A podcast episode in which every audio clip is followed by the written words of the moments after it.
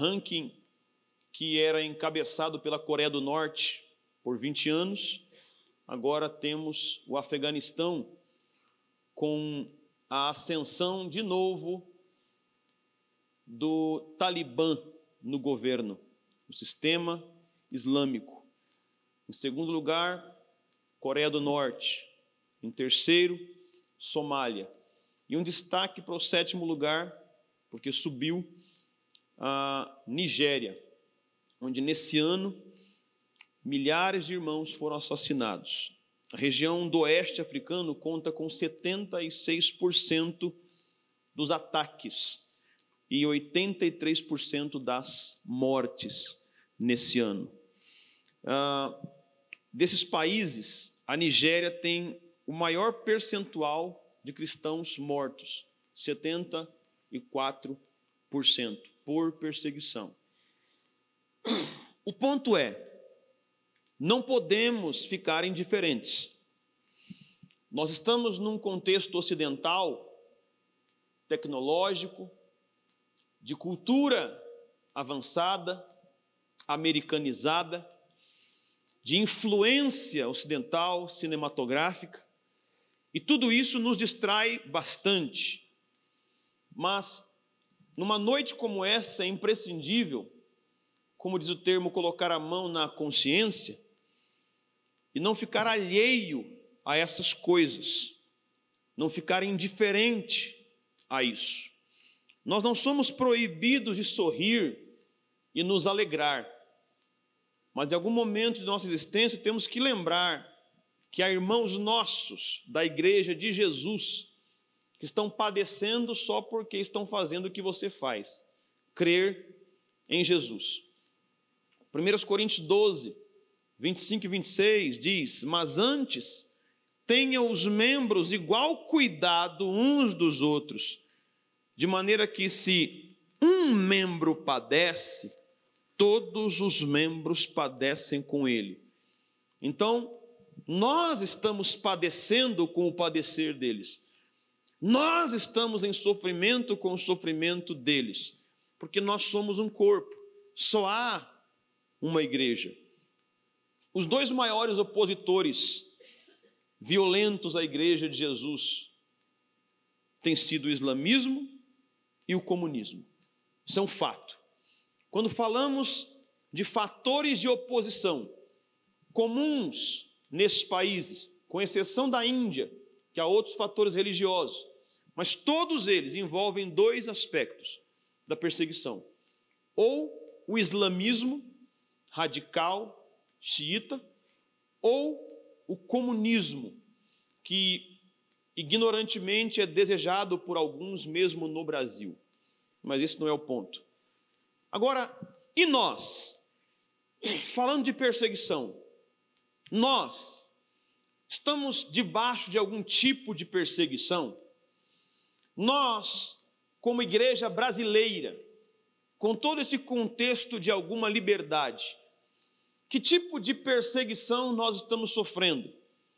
que é, apesar de não se comparar com o nível de perseguição e pressão que há nesses países, há sim um tipo de perseguição em seu início, em seu começo, e nós precisamos atentar para isso. E ao cogitar essas coisas, me veio o entendimento que os três principais fatores de perseguição hoje no contexto brasileiro, que vem se agravando, são, primeiro, a generalização da má reputação cristã.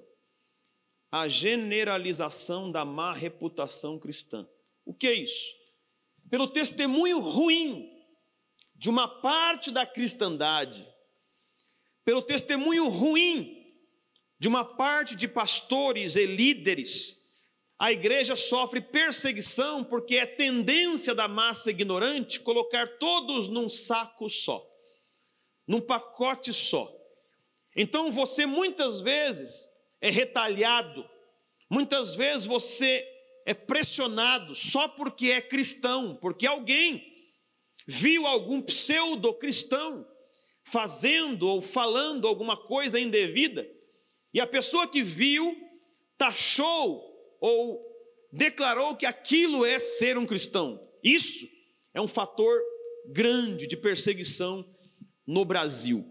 O outro fator, que é inegável e tem que ser falado, é o ativismo LGBT, não os homossexuais. Porque os homossexuais são dignos de tanto respeito e dignidade quanto qualquer um de nós. Mas há uma militância LGBT que é um fator hoje de pressão contra os valores da igreja, e isso é muito óbvio, muito claro. Repito para que fique claro isso aqui. Nós respeitamos e amamos a todas as pessoas e compreendemos e declaramos a dignidade e a honradez de todo indivíduo, inclusive aqueles que têm propensão ou vida homossexual. Mas eu falo aqui de um grupo político, ativista chamado LGBT, que hoje pressiona a igreja por conta de seus valores. E outro fator de perseguição é o chamado marxismo cultural nas escolas.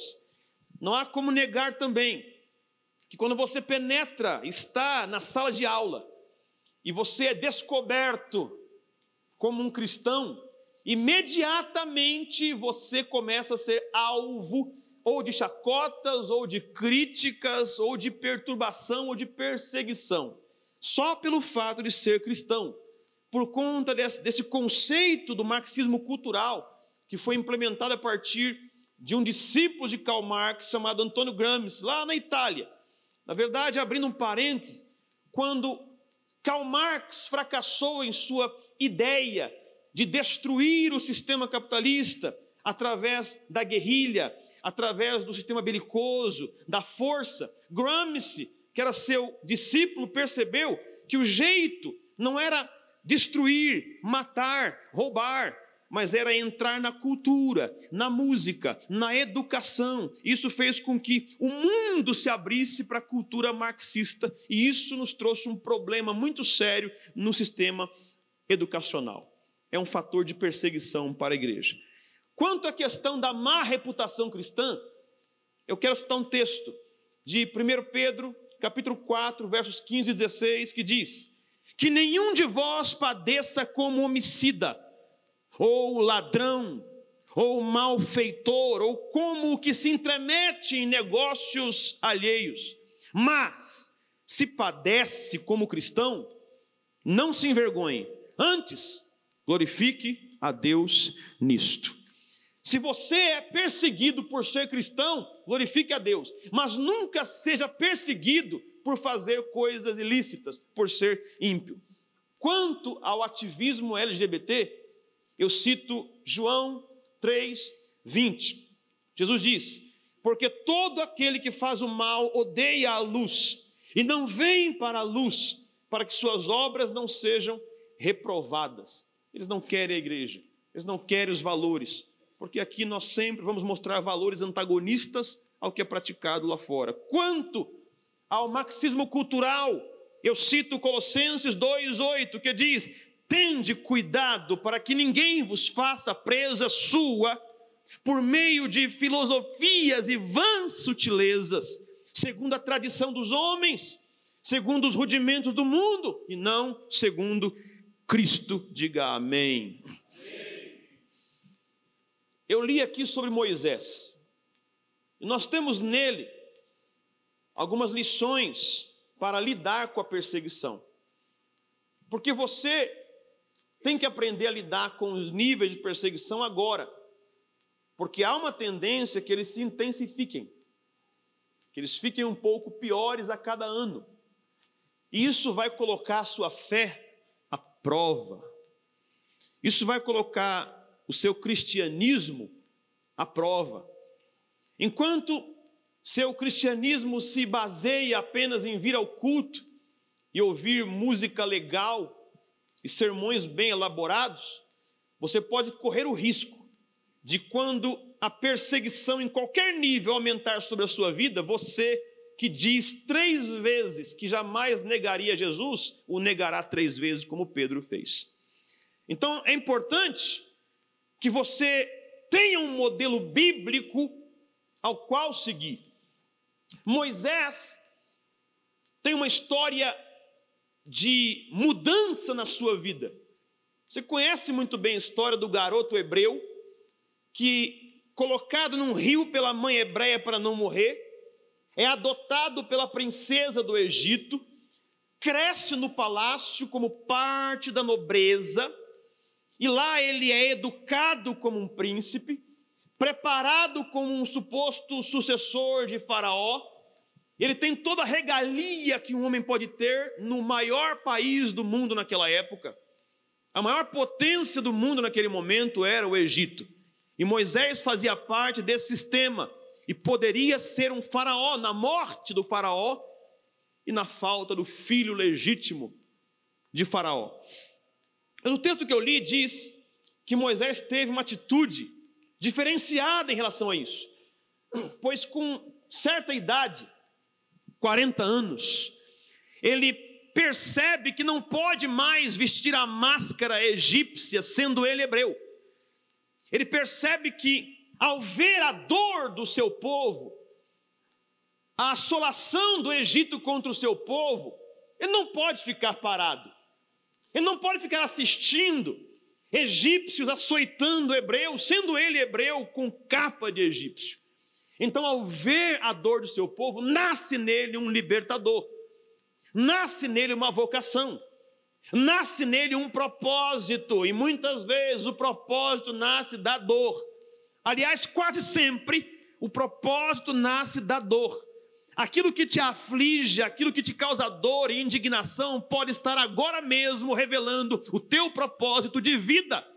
E Moisés radicalmente entendeu o seu propósito, porque ele poderia ficar na regalia da realeza, mas quando viu um compatriota seu sendo açoitado por um egípcio, ele foi e defendeu e matou o egípcio, escondeu o corpo na areia, ali nasce o libertador, ali nasce um propósito. Ele foge do Egito e fica longe por 40 anos. E começa essa história linda que você conhece do Êxodo. Mas o texto que eu li mostra algumas coisas. Quatro atitudes de Moisés. Porque o ponto aqui é como proceder diante da perseguição. Moisés agora escolheu a perseguição. Então pense comigo o nível de renúncia. Ele é príncipe egípcio mas escolhe estar com o seu povo, sabendo, eu vou trocar a coroa pela aflição, a coroa pela perseguição. E para fazer isso, tem que ser crente. Para fazer isso, tem que ter convicção de fé. E nós temos aqui quatro atitudes de Moisés no texto que eu li.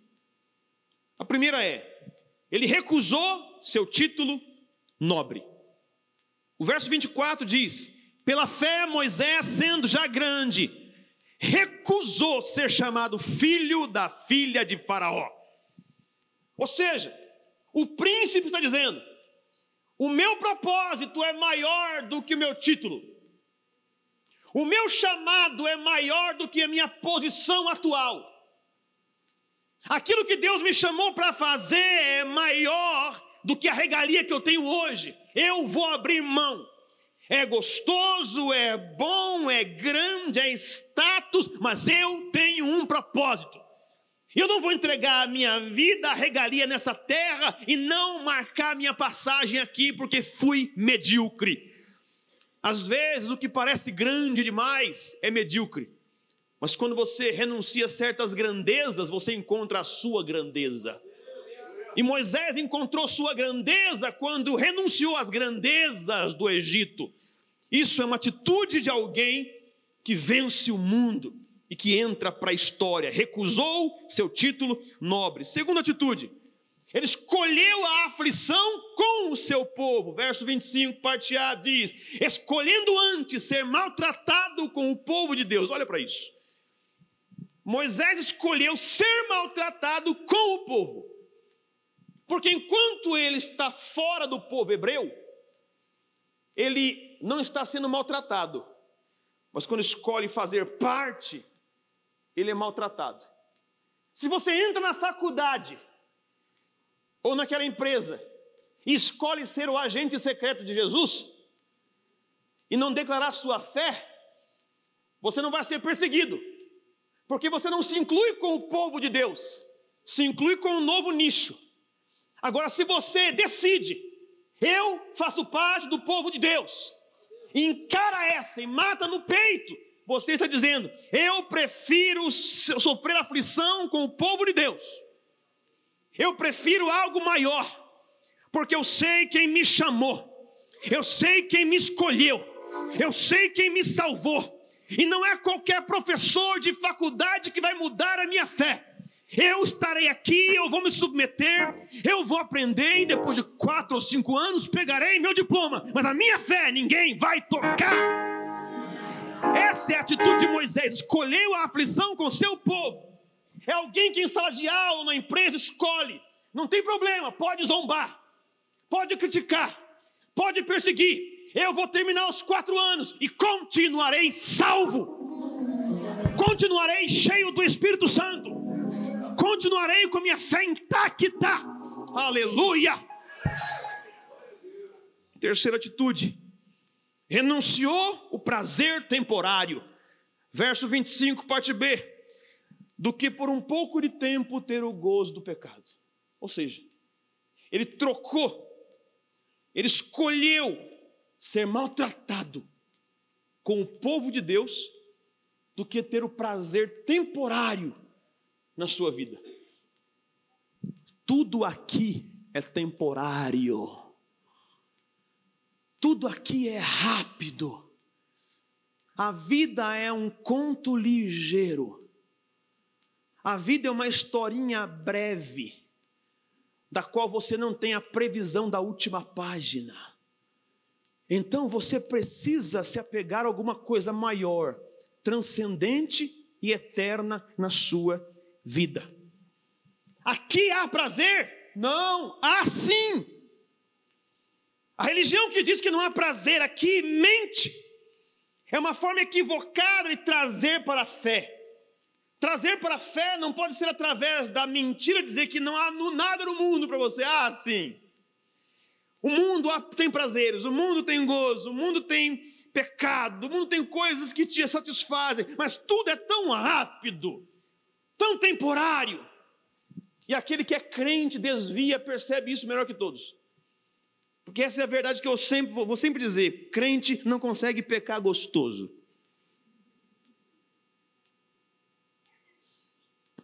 Quem peca gostoso é o descrente, é o ímpio. Ele se atola, ele se lameia, e no outro dia ele não vê a hora de chegar o próximo, ele quer mais. Ele vai a uma balada, ele bebe, ele cheira, ele fuma, ele faz sexo ilícito, e quando acorda no outro dia não há culpa. Ele não vê a hora do outro dia, mas quando o crente desvia é uma tribulação.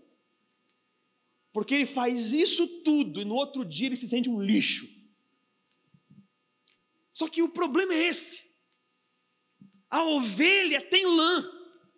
E quando cai na lama, a lã pesa, ela quer sair, ela se debate, mas não consegue. Porcos gostam de lama, mas isso é regeneração. Jesus transforma porcos em ovelhas. Mas para aquele que é ovelha e desvia e não consegue sair da lama, eu sempre digo: o pastor entra na lama. O pastor arregaça a sua túnica e entra na lama e vai com você e arranca você. Foi isso que ele fez na cruz do Calvário.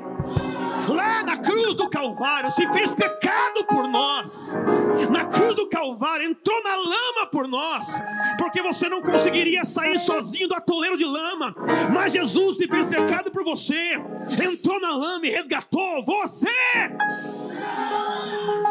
Aleluia!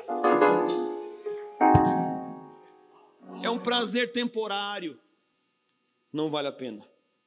Quarto, Moisés considerou a cruz uma riqueza maior.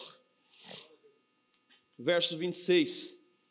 Tendo por maiores riquezas o vitupério, a vergonha de Cristo, do que os tesouros do Egito. Olha que paradoxo absurdo.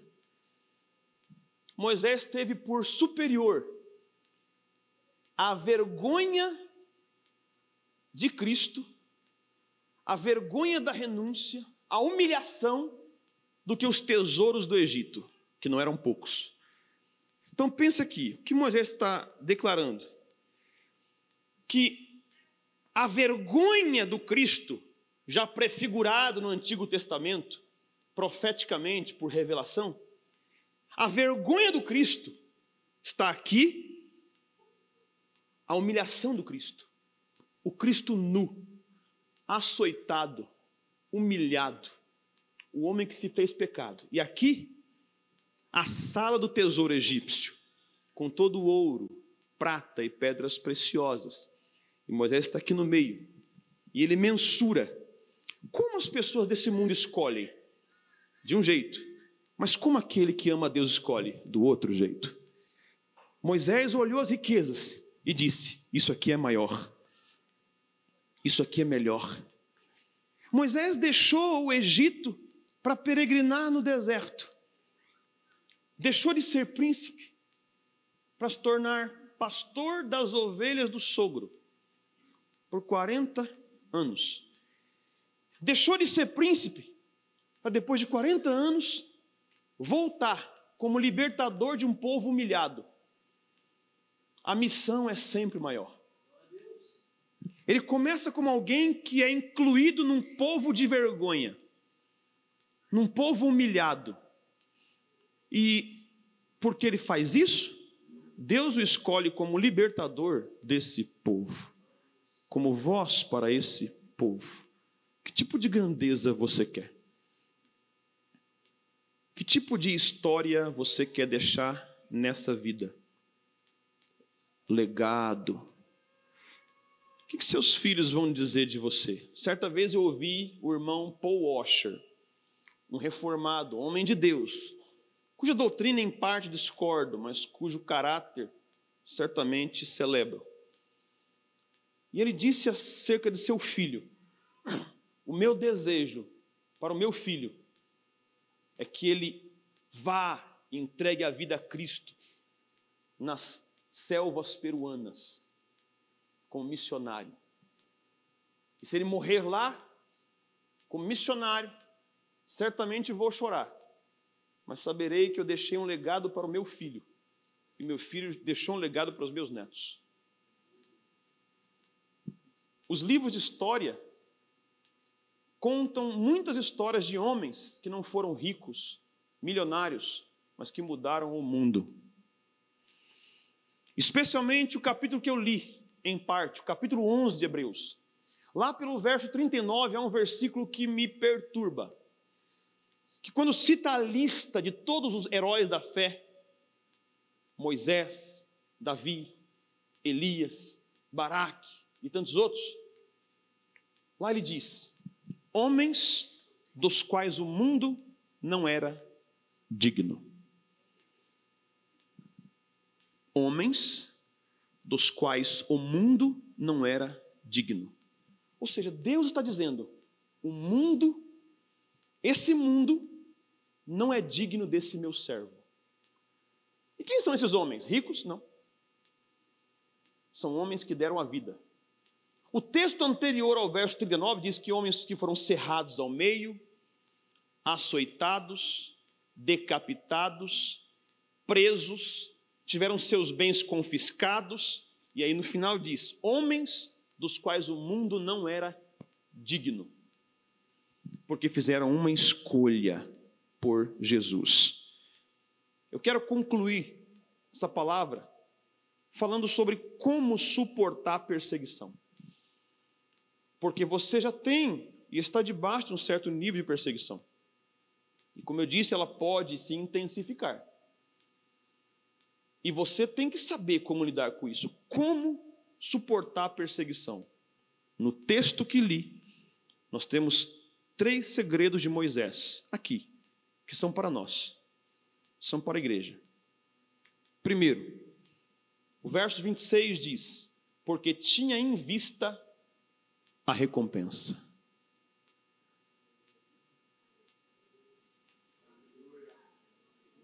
Aqui não diz porque tinha em vista uma recompensa, mas porque tinha em vista a recompensa. Isso quer dizer que ele tinha em vista a recompensa do galardão eterno. É alguém que não lutava pelo galardão da terra. É alguém que não pleiteava pelas honras desse mundo, pelos aplausos deste mundo. Esta manhã eu conversei com os nossos pastores, homens de Deus, e Deus tem falado ao meu coração algo muito simples: que o passo mais básico para a sua maturidade espiritual, ou que revela a sua maturidade espiritual, é a sua não necessidade de honra. É bom ser honrado, mas a honra vicia. É bom ser aplaudido, mas aplausos viciam. Holofotes viciam. E maturidade espiritual significa alguém que não depende de aplausos, que não depende de elogios da terra, que continuará sendo a mesma pessoa e fazendo a mesma coisa a despeito do que falam ou se reconhecem ou não. Pessoas assim têm mais paz na alma. Porque todo aquele que faz interiormente lutando por reconhecimento sofre especialmente quando não é reconhecido. Mas quando você faz simplesmente pelo compromisso com o propósito ou com aquele que o arregimentou, há paz, há prazer. Então, Moisés fez tudo o que fez, se tornou esse grande homem, referência de liderança até no secular porque tudo que ele fez não foi esperando reconhecimento. Tudo que ele fez foi esperando um galardão que não estava no deserto, no Egito, na terra, estava no céu. Lá na eternidade. Se você quer vencer perseguição, coloca o teu olho no prêmio da eternidade. Se você não lembrar que há um galardão para você assim que você fechar os olhos e encontrar Jesus, você vai lutar por honra aqui, vai se frustrar, se frustrar e se frustrar. Mas se você lembrar, ah, um dia eu vou fechar os olhos e quando eu fechar os olhos, eu vou abrir de novo. E eu não vou estar aqui na terra, eu vou estar lá na eternidade. E ao abrir os olhos, não vou ver aqui meus algozes, os ingratos, mas vou ver o meu Jesus, aquele que morreu por mim, aquele que me salvou. Ele vai estar com o meu galardão na mão e me entregar. Vinde benditos do meu Pai, recebei por herança o reino que vos está preparado desde a fundação do mundo.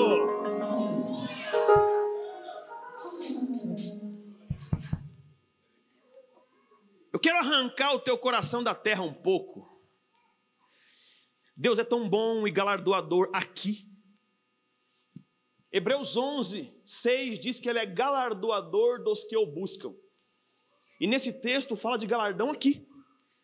Mas o galardão daqui perece, esfarela, enferruja, desvanece, acaba. Os homens mais ricos do mundo chegam ao final da sua vida, percebendo que com tudo o que tem, não tem o essencial, paz na alma.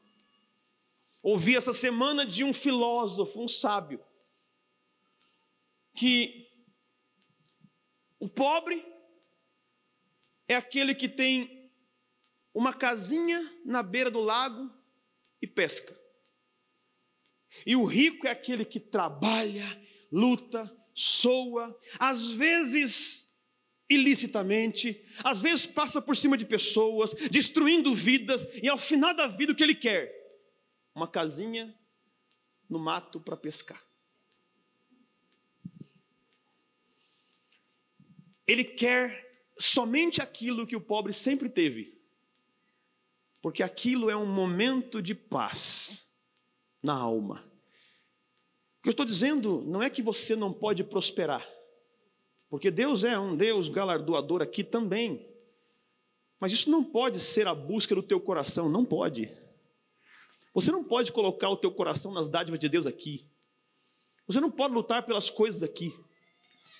Jesus foi tão claro ao dizer em Mateus 6,33: Buscai primeiro o reino de Deus e a sua justiça, e todas estas, estas demais coisas vos serão acrescentadas. O que são estas coisas? As do texto, do 25 ao 32. O que são? É o comer, é o beber, é o vestir, é o dormir, é o essencial da vida. Se você busca primeiro o reino e a justiça, tudo o que você precisa, não tudo que você quer, porque Deus não é Aladim.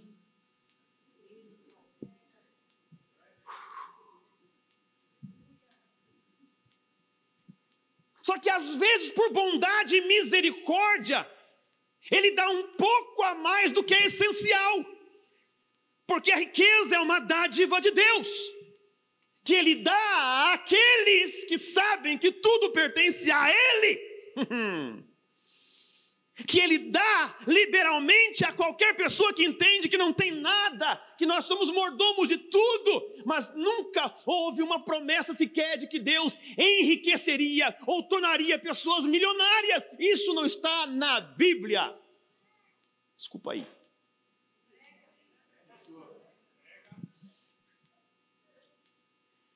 Mas assim mesmo, pela bondade, Ele torna alguns ricos ele prospera alguns maravilhosamente. Ele faz com que alguns tenham sobejo de coisas na vida.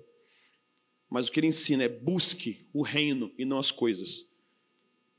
Quem busca as coisas sofre. No céu não tem coisa, no céu tem justiça. No céu não tem coisa, no céu tem um reino.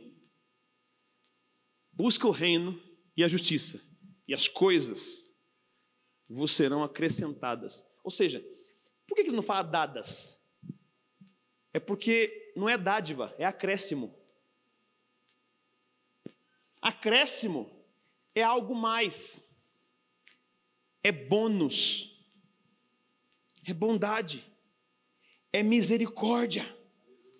Mas tira o teu coração dos galardões da terra. Porque se você luta pelos galardões da terra, você não vai suportar nenhum tipo de perseguição. Quando você estiver debaixo de qualquer tipo de contrariedade contra a sua fé, você vai esmorecer, vai ser politicamente correto, não vai conseguir suportar os argumentos e vai ceder. Mas se você colocar o teu olhar no céu e saber que o teu galardão, o teu prêmio está lá, você vai permanecer até o fim. Diga aleluia.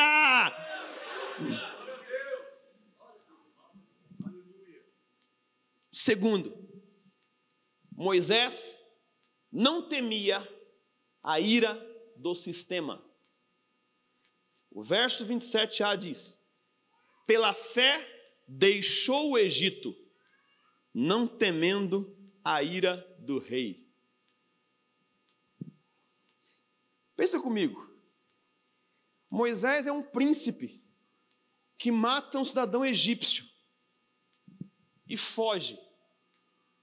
Só que ao fugir, ele não está temendo o Faraó, temendo o sistema, por causa do propósito. Você não pode temer o sistema ao ponto de temer mais o sistema do que a Deus. Não deve ser tão importante para você o que patrões podem fazer contra você professores podem fazer contra você. O que um professor pode fazer contra você? No máximo, dar uma nota ruim. Vai negar a tua fé por uma nota. Enquanto há irmãos com arma na cabeça, não negando a fé e morrendo. Vai negar a tua fé por um aumento. Enquanto há irmãos que ajoelhados são degolados como frangos. É para chocar mesmo. Porque até hoje na África é assim que fazem. Ajoelham nossos irmãos em fila e não decapitam, porque decapitação é rápido e seco.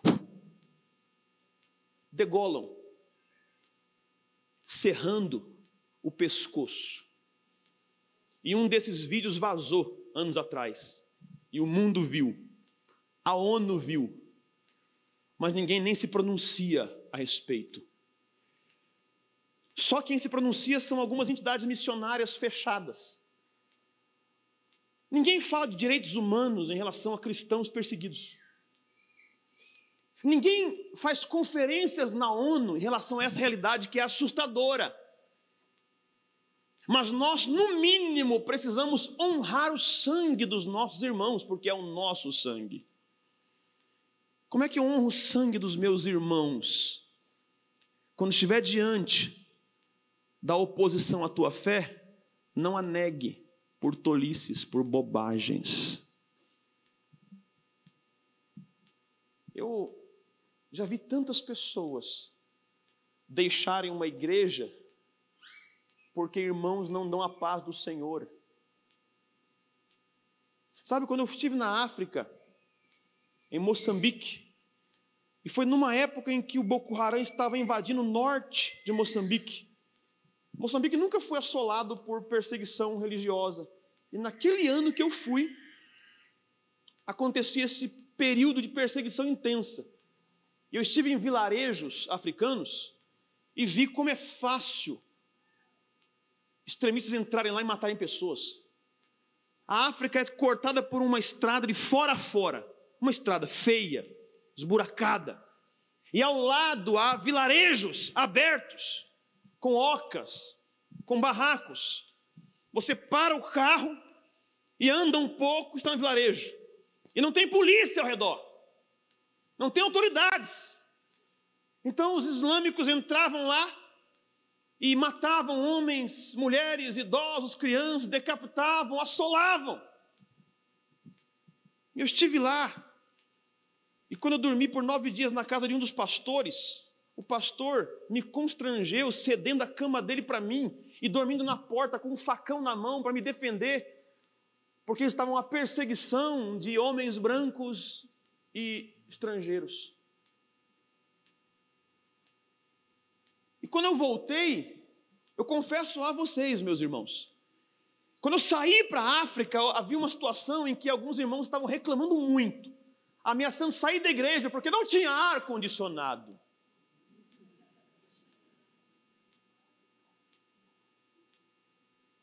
E claro, eu também quero ar condicionado, mas tudo no seu tempo. Mas quando eu fui para a África, e fiquei nove dias pregando em aldeias, sem um banheiro digno, usando buracos. No último dia, quando eu estava vindo embora e fiquei num hotel em Joanesburgo, na África do Sul, que é um país melhor da África, eu entrei naquela pousada e eu vi um vaso sanitário. Eu fiz assim. Eu filmei e mandei, amor, um vaso. E minha esposa, mas daí? Eu estou há dias sem ver um. Olha, um chuveiro. E aí, alguém preveniu minha esposa, dizendo: Olha, tenha paciência com Enéas. Quando ele voltar de lá, ele vai estar um pouco impaciente com as trivialidades ocidentais. Então, é, é muito difícil ver pessoas exigentes em relação às coisas pequenas da igreja depois de conhecer contextos como esses. É muito difícil. É muito difícil ver pessoas reclamando da consistência do banco, do ar-condicionado, do banheiro, sendo que nós estamos relaxando, estamos arrumando a casa aos poucos. E graças a Deus hoje eu não tenho ouvido reclamações, somos um povo mais maduro. Mas eu saí para a África ouvindo isso, e quando eu voltei eu estava indignado. Eu tive que medir minhas palavras, medir cada palavra minha. E mais do que nunca, eu não temia sistema nenhum, porque o que eu vi lá me encorajou. Outra experiência que me encorajou, que me empoderou, foi ver a realidade do presídio no Paraguai. Fui com o pastor Danilo Mota. Foi outra realidade que mudou o meu pensamento. Então, quando você está em certos contextos e vê certas coisas, não se amolda mais a trivialidade, superficialidade. Então, ao trazer essas coisas, eu quero que você acorde, desperte, porque há uma realidade lá que você não conhece, mas é de irmão teu. Então, não tenha medo do sistema. Não tenha medo de quem vai assumir o governo. Ah, porque se fulano assumir, vai começar a perseguição. Que comece! Cada nação tem um líder que merece. Cada nação tem um líder que merece. E se for necessário algum tipo de perseguição religiosa, para que nós despertemos, que venha. Sabe por quê? O Portas Abertas coloca sempre o DIP, domingo da igreja perseguida, logo após o domingo de Pentecostes. Por quê? Porque na narrativa bíblica de Atos, assim que aconteceu o Pentecostes em Atos 2, Atos 2 em Atos 3 começa uma perseguição a Pedro. Atos 3 e 4. E aí lá no 8 estão parados. E intensifica a perseguição. Em todos os países onde houve grande avivamento, isso foi precedido por algum nível de perseguição. Quando a coisa está mole para a gente, está facinho ser crente, está facinho ser evangélico, ser gospel. Quando está molinho, a gente ora menos, lê menos a Bíblia, vai na igreja quando dá é por isso que na China, eles vão em cultos escondidos, subterrâneos, mas não falta um culto. E cada culto tem seis a oito horas. Eles querem mais de Deus. Lá eles lutam por um pedaço rasgado de uma página da Bíblia, com um versículo que seja. E talvez a sua esteja mofando em cima de uma estante. Tem Bíblia para todo canto. De vez em quando eu recolho umas na igreja pessoal que esquece, passa uma semana, duas, três, quatro, eu olho a Bíblia, rapaz, essa pessoa esqueceu há tanto tempo e não pegou até agora. Eu fico a pensar, ela não lê a Bíblia? Enquanto os meus irmãos da China estão pelejando por um pedacinho rasgado desse livro sagrado. Enquanto na Coreia do Norte não se pode entrar uma Bíblia sequer. Porque há morte, porque há perseguição. Onde nós estamos? E para terminar, por último, segredo de Moisés. Ele perseverou, perseverou olhando para Deus. Enquanto você está aqui, olhe para Jesus. Verso 27 fala: Porque ficou firme como vendo o invisível. Firmeza de crente é quando ele vê o invisível. Você só se firma, crente não se firma quando vê milagre. Milagre é manifestação, é personificação, é concretização. Milagre gera testemunho, alegria. Uh! O que gera firmeza é continuamente olhar e ver o invisível. Viva com os olhos no invisível. Ao Deus imortal, invisível, mais real, a Ele seja a glória. Nós não o vemos, mas nele cremos. Há uma canção que diz: Eu não conheço o teu rosto, mas te reconheço em todo lugar. Nunca toquei em tuas vestes, mas sinto o teu perfume no ar. Não sei como é a tua voz, mas o som dela me guia. Eu não consigo viver sem você na minha vida. Você não está vendo, mas Ele está guiando a sua vida. Você não tem que ver, fique em paz. Você tem que crer.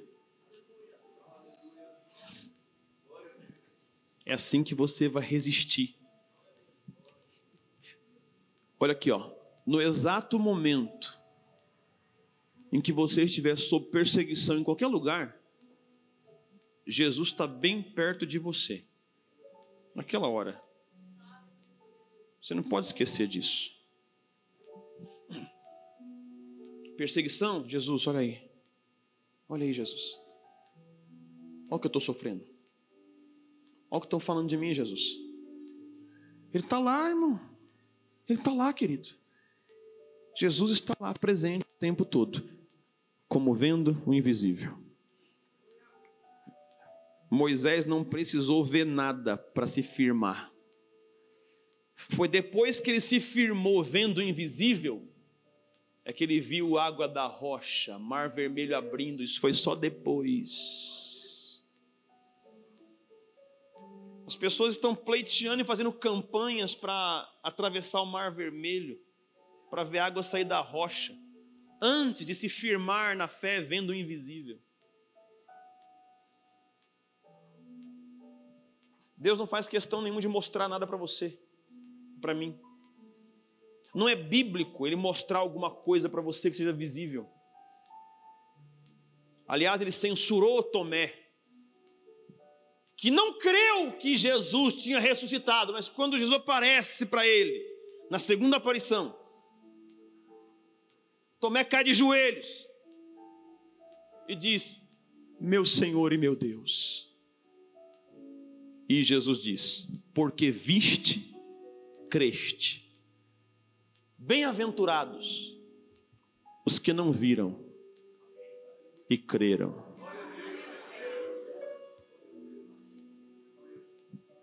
Felizes somos nós.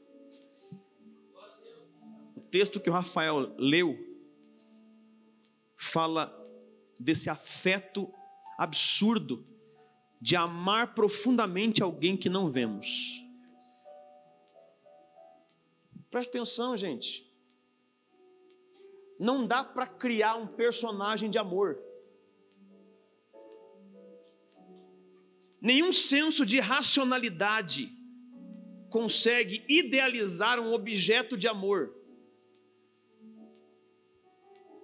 Ainda que você, na sua tenra infância, tenha criado um amigo invisível, o máximo que tem é uma brincadeira, mas não há um afeto profundo e real, um amor que perdura. Mas olha o seu coração por Jesus. Ele é o objeto do nosso amor. Ele não é visto e continua sendo o objeto do nosso amor. Por quê? Só por um motivo: ele é real. Jesus é real. Ele é de verdade. E ele decidiu de forma mística transcendental subir ao céu em corpo e habitar em nós em espírito. Ele mora em nós. Ele habita em nós e por isso podemos nos relacionar com Ele. E isso vai garantir que nós não vamos sucumbir a nenhuma perseguição.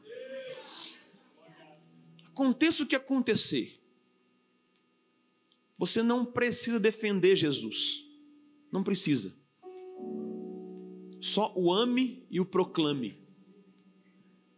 Jesus não precisa de advogado. Jesus não precisa que, que, que o crente dê chilique quando alguém faz uma série, um filme que blasfema o nome dele. Só dá chilique, calma. Só ame-o. E saiba quem faz isso está em plena ignorância. Nós precisamos entender que amar a Deus não significa odiar ninguém. E nem odiar quem nos persegue. Eu vou contar uma situação aqui para terminar, presta atenção. Isso é muito sério. Recentemente, um pastor conhecido do Brasil, um homem de Deus, um homem sério, ele estava num evento público no aniversário de uma cidade.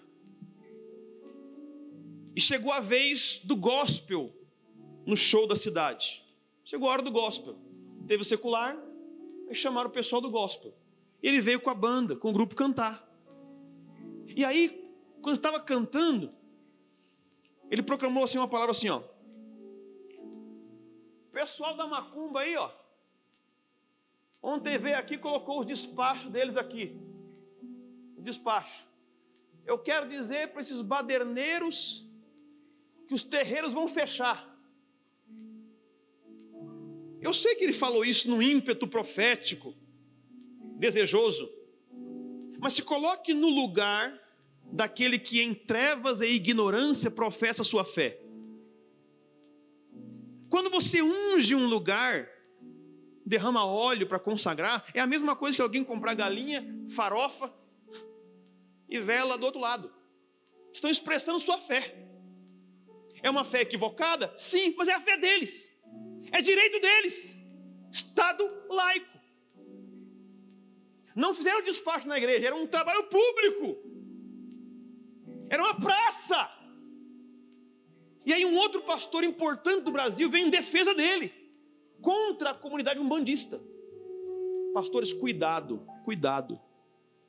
Quando eu falo sobre Deus mover e fechar terreiro, é aqui dentro, ó porque esse espaço é constitucionalmente inviolável.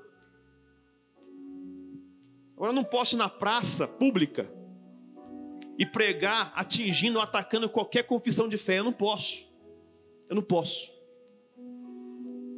Até porque lá fora temos respaldo do governo, de autoridades, de polícia. Então só proclame Jesus. Você não precisa falar o quanto as trevas. Eu sempre digo isso. Você não tem que reclamar da escuridão. Acende a luz, pelo amor de Deus. Você não chega no seu quarto em casa, na sua casa, tudo escuro. Ah, meu, que escuridão, que absurdo. Eu odeio escuridão. O... Interruptor. Que isso? Pregação do Evangelho. Fala de Jesus fala do amor dele, fala o quanto ele é bom, revela isso em você. Ame as pessoas. Eu estive ontem num encontro com autoridades políticas e haviam algumas mesas, quatro mesas de pastores evangélicos, havia outras mesas de outras confissões e havia ali uma mesa de umbandistas com seus turbantes, etc. Era um café com autoridades para falar de questões públicas, não é religião. Ah, o pastor estava na roda dos escarnecedores. Não, não estava. estava no evento público, como um cristão, sendo luz. E em todo momento, houve um desejo de estar lá mais perto, mas havia uma, é claro, uma aversão deles para conosco, por conta do que eles veem de nós. A mesma coisa é a comunidade LGBT. Enquanto nós ficarmos lutando contra coisas que Jesus não nos ensinou a lutar, nós nunca vamos conseguir difundir o amor de Cristo. E muitas vezes a perseguição vem porque nós perseguimos. Muitas vezes a perseguição contra a igreja é uma resposta, é uma contra-perseguição. E a essa não tem proteção divina. Porque Pedro falou: ninguém padeça como alguém que se entremete em negócios alheios. Padeça como cristão. Que o amor de Deus nos encha. Que o amor de Deus nos encha. Que haja uma consciência poderosa em nós de quem somos, do que temos que fazer uma fé arraigada, firme, que não é negada por nada. E nós temos que lembrar hoje, nossos irmãos na Nigéria, mais de 5 mil mortos recentemente. Domingo passado, domingo de Pentecoste, uma igreja celebrava o domingo de Pentecoste. O Boko Haram entrou, o Boko Haram entrou na igreja e matou crianças dentro da igreja. Domingo passado. Portas Abertas pediu que as igrejas orassem, em especial pela Nigéria. E nós faremos isso agora para encerrar o culto. Quero chamar aqui os pastores no púlpito, por gentileza, pastores ministros. Vem aqui em cima.